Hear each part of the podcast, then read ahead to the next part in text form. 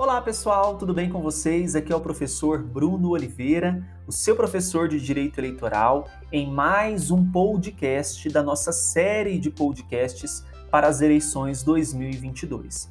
E qual será o tema do nosso podcast de hoje? Hoje nós vamos desvendar o que é a Federação de Partidos Políticos.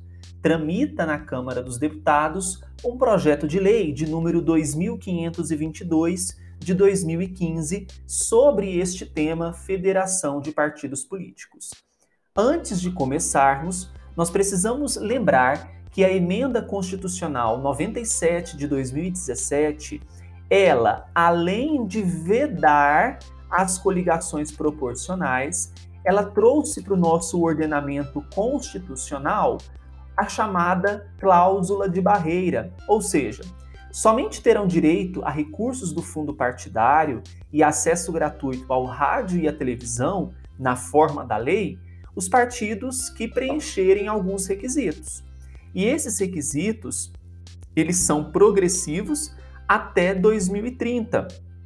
Por exemplo, na legislatura seguinte às eleições de 2022, os partidos políticos para terem acesso a recursos do fundo partidário e a propaganda gratuita no rádio e TV, deverão ter alcançado, obtido para a Câmara dos Deputados no mínimo 2% dos votos válidos, distribuídos em pelo menos um terço das unidades da federação, com o mínimo de 1% dos votos válidos em cada uma delas. Ou é um critério, são critérios alternativos, ou tiverem elegido pelo menos 11 deputados federais, distribuídos em pelo menos um terço das unidades da federação.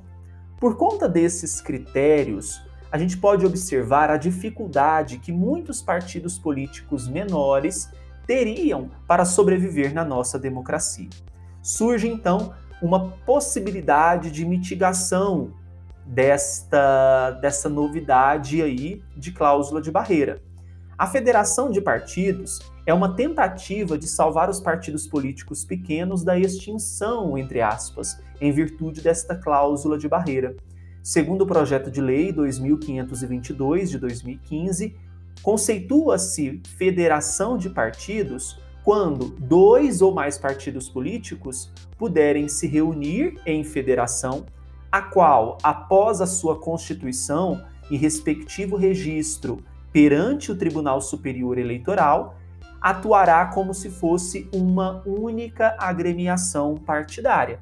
Neste caso, uma vez federados, estariam juntos nas disputas dos cargos e em atuações perante a Câmara dos Deputados e Senado Federal. Bom, para que isso aconteça, para que haja então a criação destas federações, alguns critérios, algumas regras deverão ser preenchidas. A primeira é que só poderão integrar a federação partidos políticos com registro definitivo no Tribunal Superior Eleitoral. Outro critério é que os partidos políticos reunidos em federação deverão permanecer a ela filiados no mínimo por quatro anos. Terceiro, a federação poderá ser constituída até a data final do período de realização das convenções partidárias. Encerrado o período de realização das convenções, não é mais permitida a formação da federação. E por fim, a federação terá abrangência nacional e o seu registro será encaminhado ao Tribunal Superior Eleitoral. Veja que a formação dessas federações, caso seja aprovado, nós teremos aí uma possibilidade de sobrevivência dos partidos políticos pequenos, dos partidos políticos menores. Como que está isso na Câmara? Como que esse projeto tem sido enxergado na Câmara?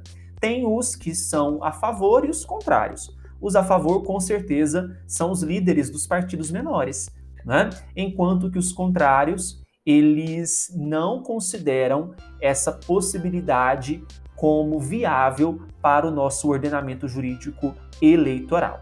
Estaremos aqui acompanhando qualquer novidade, estaremos juntos mais uma vez no nosso podcast para as eleições 2022.